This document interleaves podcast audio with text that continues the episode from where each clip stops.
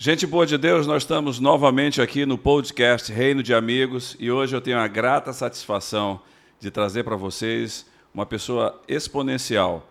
Está conosco aqui o pastor Paulo Borges Júnior, ele é da igreja Sal da Terra e esteve conosco durante três dias falando numa conferência Reino de Amigos a respeito do tema Eu quero ser um dos três, que está na passagem de Mateus 18, 20, que o Senhor Jesus disse: Onde dois ou três estiverem reunidos, eu estou no meio deles. E hoje quem está aqui no nosso meio é o meu querido amigo pastor Paulo Borges Júnior. Eu quero te agradecer por estarmos juntos aqui, pastor nesse podcast Reino de Amigos e você é mais manauara do que eu, fiquei sabendo disso. é verdade. Está, está bem aqui, pastor? Muito bem, graças a Deus. Estou em casa matando saudade aí de todo mundo. Então, quem vai estar nos vendo aí é, depois desse podcast, vai aqui minha gratidão a Deus. Eu sou um homem muito privilegiado de ter família aqui nesse lugar, um lugar que diz tanto para minha casa, minha esposa, né? E agora mais ainda, porque nós temos um pedaço efetivo da gente aqui bem no interior do, do Amazonas, lá em Barcelos. Terra boa. É, o meu genro, minha filha Léo moram lá e está vivendo lá também o precioso Henrique, que é o nosso netinho de um ano. Benção pura. É. Pastor, nós falamos no Reino de Amigos. Na realidade, quando começou essa conferência Reino de Amigos, a temática era e é conectar pessoas ao redor, digamos, da mesa de Jesus, a fim de que eles conheçam o que, que Jesus está fazendo no nosso meio. A gente não tem interesse de catequizar ninguém e nem transformar ninguém num prosélito. A gente tem interesse é, de divulgar o que o Evangelho é. O que, é, o que é o Evangelho? É boa notícia. Qual é a boa notícia? Olha, o que ele fez na minha vida, eu creio que ele pode fazer na sua também. Então, quando nós idealizamos esse, essa conferência, nós ficávamos, ficamos pensando sobre o que, que Deus pode fazer quando dois ou três estão reunidos em nome dele. O que, que o senhor acha que pode acontecer quando dois ou três conectados com Jesus? Simplesmente tudo. É, esse dois ou três ele quer definir um estado de plenitude. É bom a gente lembrar que quem criou todas as coisas foi o Pai, a partir da sua vontade, como Paulo escreve isso. Não foi uma individualidade divina, foi uma relação paterna. Então, se a palavra de Deus diz que ele é pai, é porque ele tinha filho, gerado segundo a sua vontade. Então, aí nós já temos dois ou três, é porque essa é a condição da natureza de Deus. Uma comunidade. Uma comunidade. Então, Deus é comunhão, então ele é uma relação. E quando ele disse que faria uma imagem segundo a sua semelhança, ele não estava criando uma individualidade, ele estava criando uma relação. Uhum. Então Deus disse assim: vamos fazer o humano ser, né, esse, esse homem que no seu ser revelará quem nós somos. Então Deus está tá, tá expressando uma imagem conforme a sua semelhança, ele está querendo dar conhecimento dos seus subjetivos. Então, nós somos criados para ser o visível dos invisíveis de Deus. E Deus, na sua mais profunda invisibilidade, ele é uma relação. Por isso que ele é um pai que se expressa através de um filho e o espírito dele é comunhão. Então, quando ele diz vamos fazer, então ele criou. Então nós já fomos criados. E quando ele criou, ele criou uma relação, não criou uma individualidade. Então, na realidade. Então o pecado veio quebrar a relação. Uhum.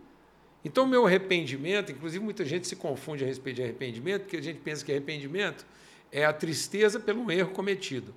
Tristeza por um erro cometido não é arrependimento, é orgulho ferido. Uhum. Então, o arrependimento tem que ser pela relação quebrada e não pelo erro cometido. Exato, exato. Então, o pecado é porque ele quebra a relação, ele, ele, ele, ele, ele remove o homem do seu ambiente de comunhão e o entrega às trevas da individualidade. Tanto que Deus, ao criar o homem e começar a formá-lo, lá na Homem e Mulher no Jardim, antes dele gerar a mulher através do homem, Deus deixa que o homem ande lá um tempo. E o homem tinha tudo, o homem tinha Deus. Uhum. O homem tinha poder sobre toda a criação. Uhum. Ou seja, tudo funcionava. E, no entanto, Deus identificou nele alguma coisa fora e que é antes do pecado. Uhum. Então, o, que, que, o que, que não condiz com a natureza de Deus e que já é antes do pecado, antes mesmo do próprio homem pecar? É que ele era só. E então, aquilo não é a constatação de Deus, não é porque Deus fez um homem só, for, não é que eu fiz ele sozinho, é para que o homem percebesse que, mesmo tendo Deus, mesmo tendo todas as coisas em ordem, tendo poder sobre todas as coisas, sozinho não funcionaria. Na realidade, então, pastor, a gente chega num ponto, então Deus não quer ser conhecido pela sua divindade, mas ele quer manter uma relacionalidade. Como pai. Agora você pensa, é Deus dizendo. Você pensa que antes do homem pecar, ele tinha Deus. Uhum. Como é que Deus chega para o homem e fala assim: você tem a mim, você tem tudo, tudo funciona, mas não é bom que você uhum. seja só. Uhum. Por quê? Porque é melhor serem dois. Exato. Agora, esse dois ou três não é qualquer tipo de reunião. Uhum. É porque quando ele fala, quando dois ou três estiverem em acordo, não é nem em acerto e nem por necessidade. Muita gente pensa que uma fraternidade tem a mesma autoridade de uma comunhão. Não, eu posso ser dois ou três porque não temos um negócio para fechar. Aí eu vou ter com você um acerto. Quem tem acerto não tem acordo. Uhum. Toda vez que você faz um acerto é porque você não tem acordo. Uhum. Então ali está falando de acordo, ou seja, uma palavra empenhada, um compromisso assumido, uma vida compromissada. Uhum. Então Deus, tudo é possível no ambiente onde dois ou três estão em acordo. Que acordo? Em ser expressão da vontade de Deus na vida do outro. Uhum. Paulo traduz isso bem quando ele fala lá em em Romanos, que ele diz assim: Eu quero muito estar com vocês para repartir virtude e para nos fortalecermos pelo exercício da mutualidade da nossa fé, ou de uma fé mútua. Então a fé só é verdadeiramente fé quando ela atua em favor de outro e não em favor de mim mesmo. Então, esse dois ou três é porque nós temos um acordo de fé. Eu vou usar a minha fé a seu favor, você vai usar a sua fé a favor do outro, e o outro vai usar. Então, a minha fé não será. A individualidade faz com que eu pense que a fé pode ser usada a meu próprio favor. E fé usada a seu próprio favor não é fé, hum. é crença. Exato. A fé só é verdadeiramente fé quando ele é usado em favor de alguém. E dessa questão de identidade, pastor, uh, o, o senhor tem falado bastante duas coisas, basicamente, se é que eu possa sintetizar o seu pensamento sobre identidade e acolhimento à mesa. O grande, o grande problema da identidade hoje em dia para os jovens, o que está acontecendo numa população que hoje nós temos de grande. O último censo é, do IBGE diz que nós somos 60 milhões de evangélicos, mas a mortalidade não diminui, os divórcios não diminuem. Crime contra a mulher, Crime desigualdade contra a mulher. social. Que tipo de sal e que tipo de luz é essa? É porque a gente, como eu compartilhei aqui hoje, na, na nossa reunião aí da, da congregação, é porque a gente interrompeu o processo da graça na salvação, como se a salvação fosse fim. Então nós estamos nos relacionando com Cristo para ser salvo, sendo que isso já foi. Nós temos que nos relacionar para cumprir o propósito, e o propósito é a comunhão. Uhum. Então ficou amputada a relação da pessoa do Pai, porque nós temos o Pai, o Filho, mas não temos a comunhão uhum. do Espírito Santo. Uhum. Então nós estamos nos apropriando da salvação para salvar o indivíduo. Uhum. E a salvação não é para salvar o indivíduo, é para salvar a relação. Exatamente. Então ele não veio salvar a minha individualidade, ele veio salvar a nossa relação. E a nossa relação com os outros, porque esse era o propósito. Então Deus não é criador de um indivíduo para depois reunir todos eles. Uhum. Deus é criador da família. Exato. Exato. Amém? Então Amém. ele é criador da família. Então a minha vida só tem sentido em família. Então esse aqui é um encontro de família. Sim. Sim. Então, sem essa consciência de que o propósito de tudo é a comunhão, eu vou interromper o processo e usando a graça para minha própria salvação. Então, na realidade, a mentalidade não é onde eu esteja transformar o cara para que creia igual a mim. Na realidade, não. onde eu estiver, eu tenho que demonstrar aquilo que eu tenho pela graça de Deus no meu coração, e na minha principalmente vida. revelar para ele quem ele é e não sabe. Então eu sou para ele o espelho de quem ele é e ainda não sabe. Uhum, uhum, uhum. Então eu sou filho e agora eu vim apresentar para ele o pai dele. Uhum. Ora, se eu venho apresentar para ele o pai dele, então nós somos irmãos. Com certeza. Pronto. Então eu não vou decidir quando ele será meu irmão. Ele é que tem que decidir se quer continuar sendo. Então a gente deveria pregar o evangelho e não convidar a pessoa a aceitar Jesus. A gente deveria ensinar o evangelho e depois perguntar: agora que você sabe, nega. Então a gente tinha que convidar a pessoa a negar se ela tivesse coragem. E não aceitar como se fosse uma opção dela. E então, quando a gente chama o cara para aceitar, é como se ele tivesse uma opção. Uhum. Mas dependendo do jeito que a gente apresentar, fala, então agora você nega que você é meu irmão. É. E às vezes a gente apresenta um Cristo e o cara diz, esse Cristo não quero não. Pronto. Porque não é um Cristo de irmãos, é um Cristo de devotos. É. Tem mais devoção implicada do que relação. Uhum.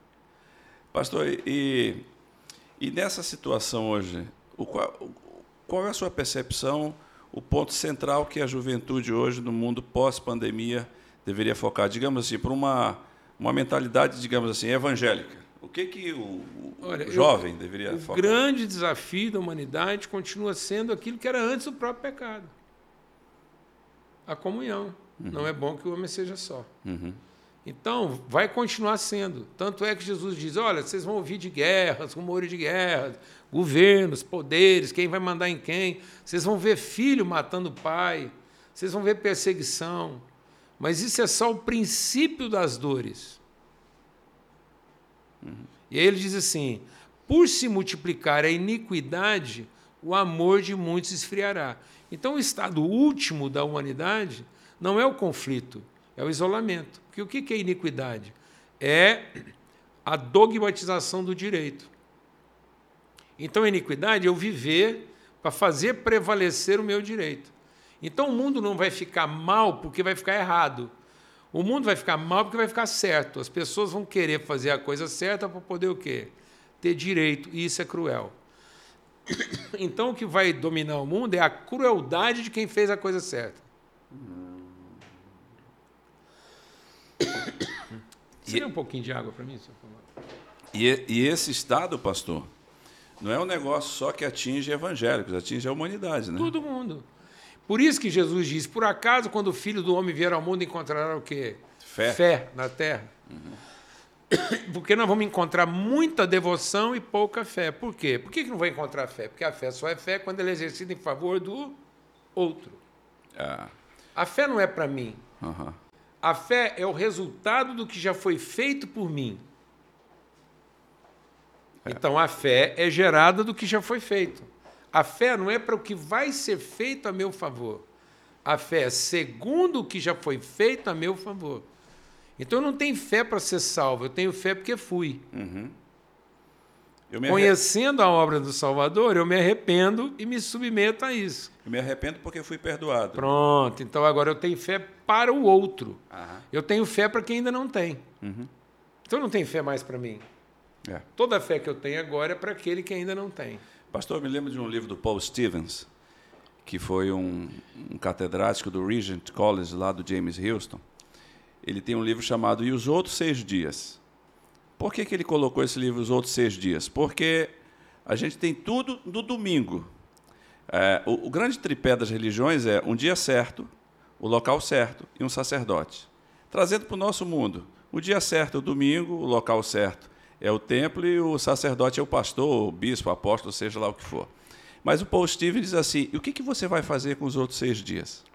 E é essa situação de que a gente sai do templo para a comunidade. Aí voltamos de novo ao princípio da comunhão. Até porque você veja o que aconteceu, aproveitando esse, essa fala, né? E os outros seis dias? Por que, que os outros seis dias estão confusos? Porque a gente, para piorar a situação, pegou o domingo, que é esse dia que a gente dogmatizou como lugar certo, a pessoa certa e a coisa certa, e atrelou ele ao fim da semana. Então, o domingo é uma extensão de uma semana ruim. Uhum. Então, eu venho no domingo para resolver a semana mal resolvida.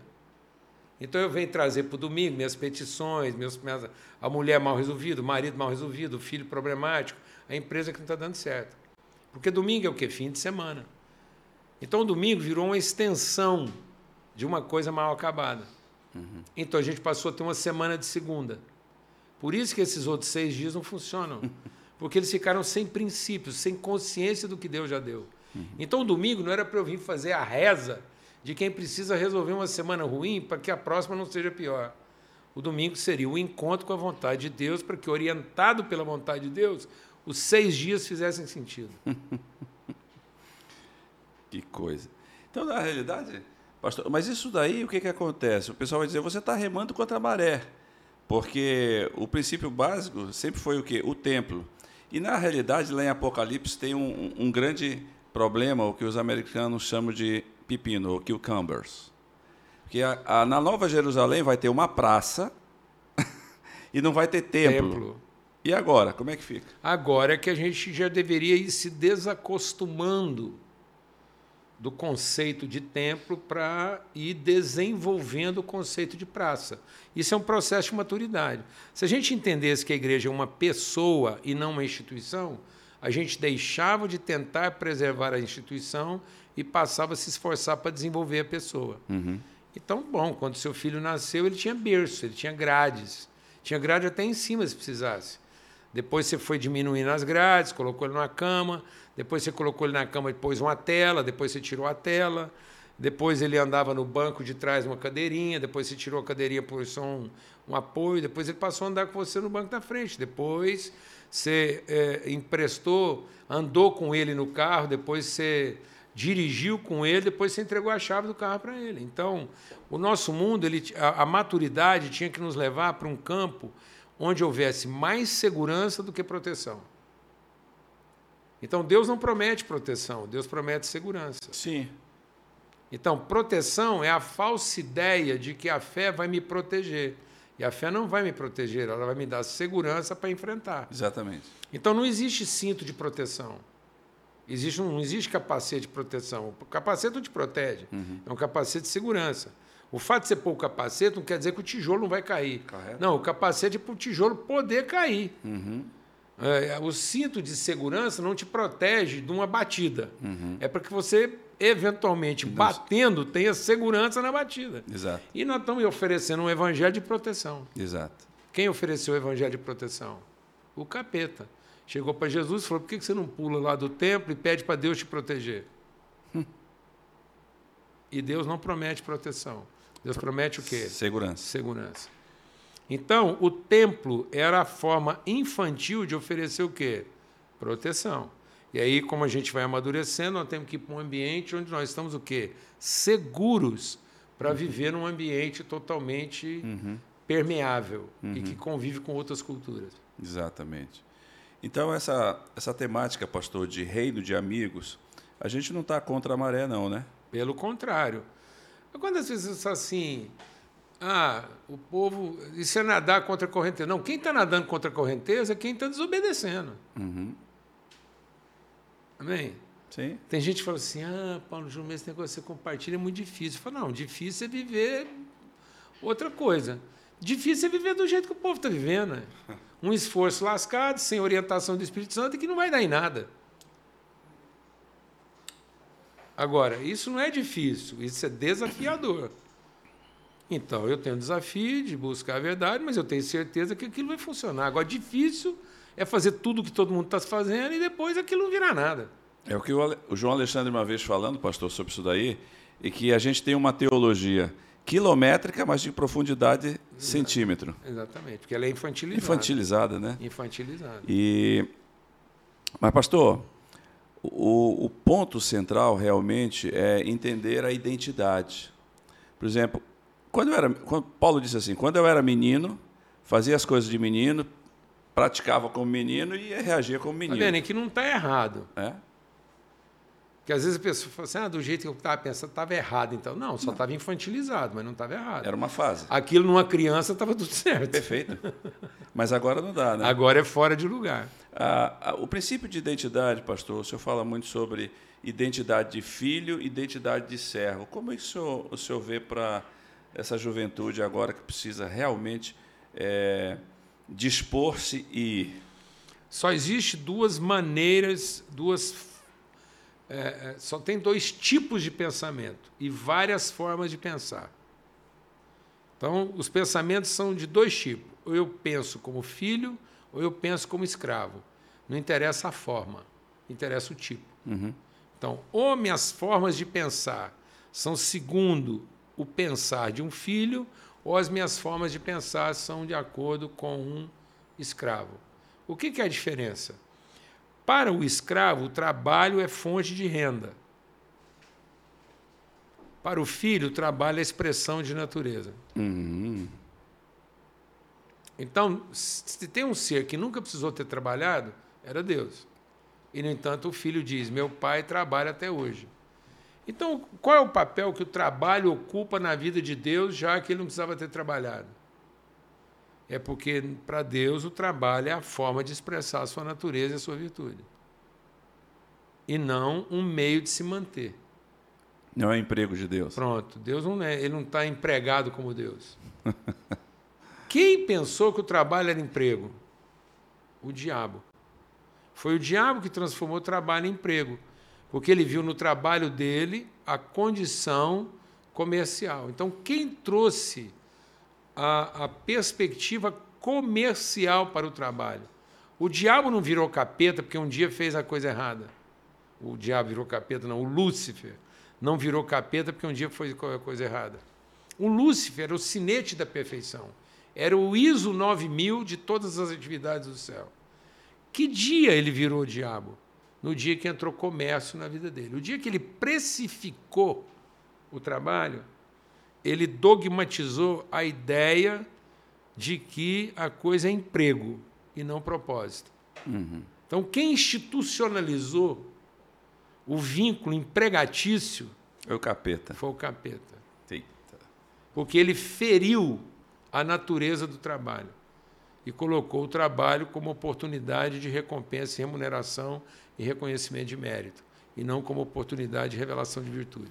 Pastor, então essa questão de identidade tem até a ver com uma coisa de português, né? Porque tudo na vida do crente é no particípio passado. Eu fui abençoado, eu fui regenerado, eu fui. Exatamente. Tudo em Cristo. Na realidade. E agora Aham. eu materializo isso através do meu trabalho. Por isso que eu sou salvo pela graça, mediante a fé. Então, a fé é a consciência de quem se apropria dessa convicção de que Deus já deu tudo. E agora, como herdeiro dele, as minhas obras serão boas. Por que, que as minhas obras serão boas? Porque não serão precificadas, Exato.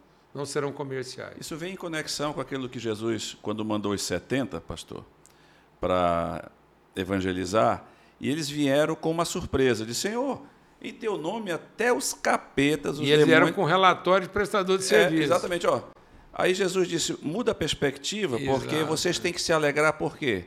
Porque o pai. Vocês Ah, são membros da família. são membros da família. Acabou. Deixa a capetada de lado Acabou, é. e celebra a É, comunhão. vamos fazer isso, expulsa os negócios, É. faz tudo lá, mas que a sua alegria não seja pelo serviço bem sucedido, mas pela, pela relação eterna e permanente. Ou porque seja, seus nomes estão escritos. Não é pelo que você faz, é pelo que você é. Lá no dia do juízo, os livros dos homens registram suas obras. Mas o livro do Cordeiro, quando ele é aberto, ele registra nomes.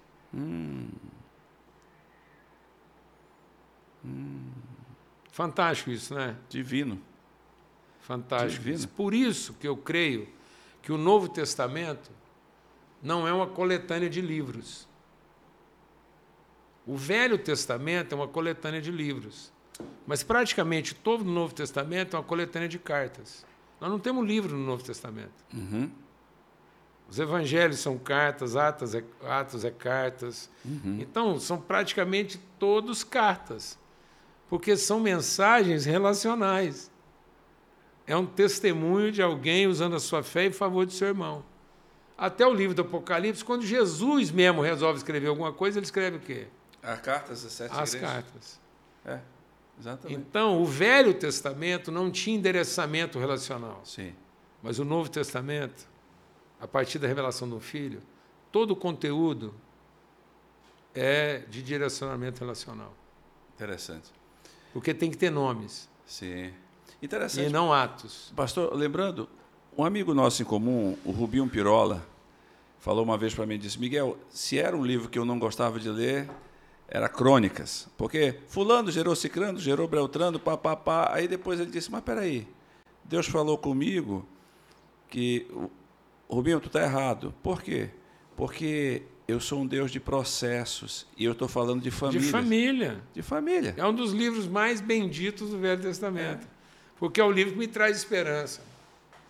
Porque tinha... Deus tem compromisso com o processo e não com as obras. Aí o pessoal fica falando assim, não, eu quero família perfeita. Eu disse, então pega de Jesus. Já viu uma, é. uma família daquela? Mais lascada que aquela, não tem, né? não. Judá... Aliás, é a nossa, né? É. Não é de Jesus, é a nossa. Mas quando ele entra é.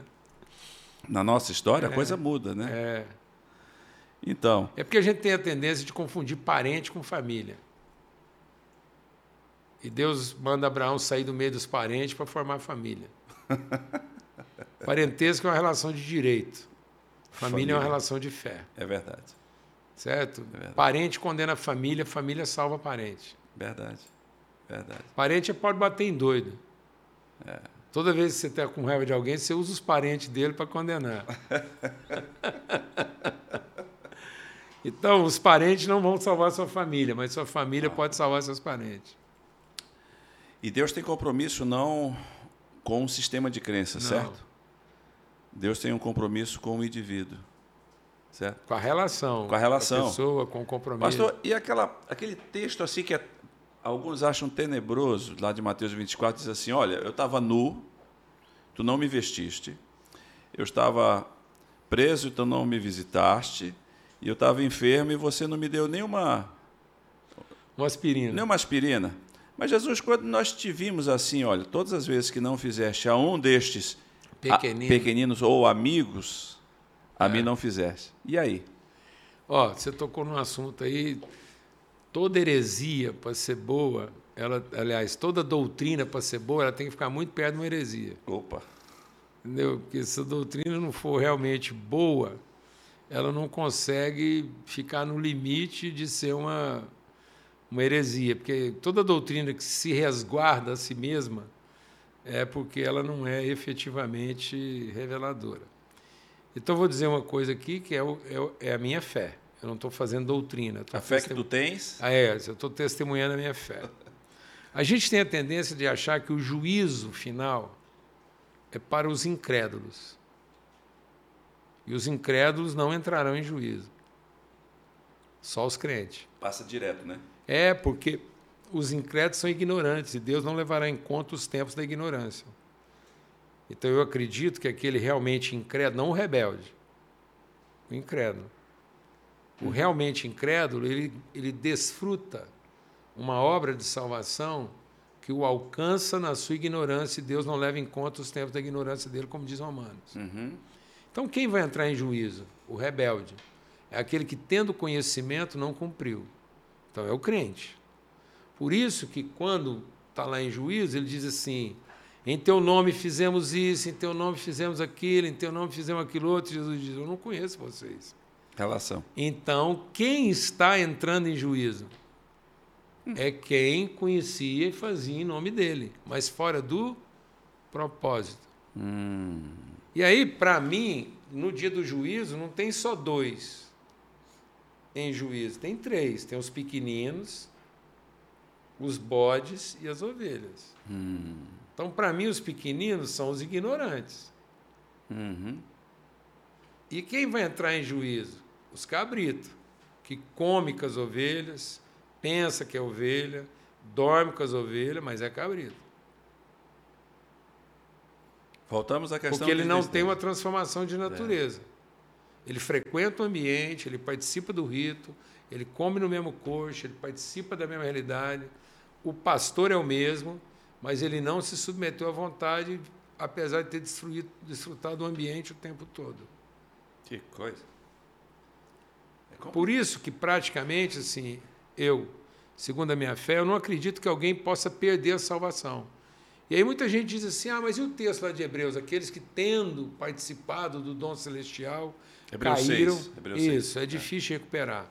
Lá não fala de salvação, Sim. fala de participação do dom. Sim. Então Judas participou dos dons. Uhum. Judas formou dupla com alguém que foi lá, expulsou o demônio, curou o enfermo, que a dupla do Judas não voltou reclamando. Não.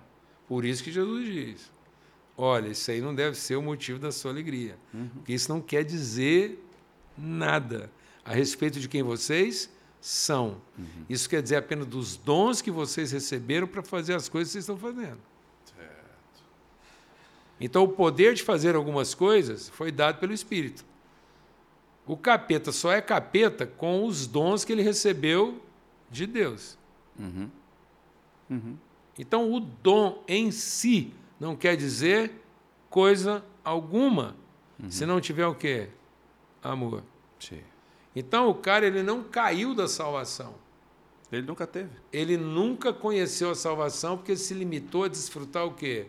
Os dons. Uhum. Ele frequentou o ambiente, ele participou dos milagres, ele foi instrumento de Deus agindo em poder através dele. Mas apesar de ter sido instrumento de poder, ele nunca foi conhecedor da natureza, ele nunca foi conhecedor da vontade. Okay. Então, convencer uma pessoa dessa que caiu é muito difícil. Uhum. Porque ele atribuiu para ele mesmo uma coisa que, na verdade, ele nunca teve. Amém? Amém. Pastor, então, para a gente chegar, digamos assim, a uma não vou dizer que nós vamos concluir esse papo, porque a gente está vivo. E nós vamos continuar vivo mesmo quando estivermos mortos. É, nós podemos concluir esse é. papo no outro espaço. Né? Exatamente. Um, um, podcast assim, mais é, elevado. Exatamente. Agora, para a gente chegar, digamos assim, a um, um, o ponto de inflexão, ou seja, ou eu posso subir ou eu posso descer, eu, a juventude, então, com uma consciência de identidade em Cristo, sabendo que ele está no mundo no sentido físico, mas não participa do mundo do sentido sistema, ele pode ser um arquiteto cultural sem transformar as pessoas naquilo que ele acha que as pessoas deveriam ser e pode mudar ambientes estruturas levando a relação do pai. Exatamente. Então, por isso que é muito legal a expressão reino de amigos porque é uma consciência de natureza e identidade. Por isso que Paulo escreve: ele nos tirou do império das trevas e nos transportou, nos moveu para o reino do Filho do seu amor. Então, para a gente entender melhor isso, é fazer uma separação entre o que é império do que é reino. Império é um estado de ordem estabelecido a partir do poder. Então, o império implica em hierarquia, de poder, de capacidade, de competência, isso é império. Então, o imperador do império, ele não representa valores, ele representa competências. Uhum. E as competências estabelecem hierarquias, e hierarquias estabelecem direitos. Deus nos tirou desse ambiente de hierarquias, direitos, de competências e méritos e privilégios para um ambiente onde é reino. Isso quer dizer o seguinte: dentro do ambiente de reino, vamos supor que sobrou o filho do ferreiro. E todo o reino foi dizimado. O filho do ferreiro representa o reino tanto quanto o seu rei. Exato. Porque é o que ele representa e não a capacidade que ele tem. Então, os nossos jovens precisam ser desafiados a entender que, na verdade, o êxito da vida deles está na autoridade que eles representam e não no poder que eles têm.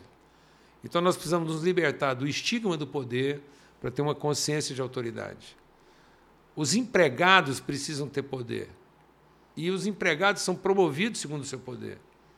Mas o filho não precisa ter poder, ele só tem que ter autoridade. E ele terá tanto mais autoridade quanto maior consciência ele tiver de quem ele é e de todos os valores que ele representa. Maravilha. Reino de amigos. Sempre. E não império de empregados. Porque no império de Herodes a gente mata, no reino de Jesus a gente morre. Exatamente. Exatamente. no império a gente tira a vida um do outro, no reino a gente dá a vida um pelo outro. Amém. Gente boa, eu não queria finalizar esse papo aqui, porque esse papo está gostoso. A gente vai dar um ponto seguido. Numa outra oportunidade a gente vai voltar com o pastor Paulo Borges quem sabe em Goiânia? Com certeza. Ah? Eu, eu, tenho esperado que é. essa, essa pista seja de mão dupla. E será. É, amém, em nome de Jesus. vai, vai ser assim. Como diz o pessoal do Universal, tá ligado? Tá ligado, é isso aí. Deus abençoe a sua vida. Esse podcast é da, da juventude da Igreja Presbiteriana de Manaus. Você vai ver também aqui nesse vídeo o espaço gastronômico que você vai seguir nas redes sociais também, que nos abençoa com suco, com pizzas, com caldos e outras coisas Meu mais. Deus, tomei um ah. caldo ontem do espaço gastronômico, um caldo de robalo com mandioquinha. Eita. Aquilo é até quem não é pentecostal fala em língua. Com certeza. E você vai seguir a gente nas redes sociais da Igreja Presbiteriana de Manaus, do Zoe, que é o, a, o canal de nossa juventude, e eu desejo que a graça de Deus invada o seu coração, mude a sua vida, transforme o seu coração e você seja um arquiteto cultural. Não um arquiteto cultural transformando pessoas em clones, mas que você transmita a graça de Jesus onde você estiver e transmita o Pai que você tem. E pastor Paulo Borges, você é de casa. Amém. E sempre que estiver aqui, com aqui, certeza. aqui é o seu lugar. Amém. Dá as tuas últimas palavras aí, vamos para cima. Ah, um privilégio e, e o nosso empenho é que você, é, naquilo que Deus for ministrando no seu coração, se torne um representante disso e um multiplicador dessa consciência. Só isso. Beleza. Deus te abençoe em Cristo Jesus.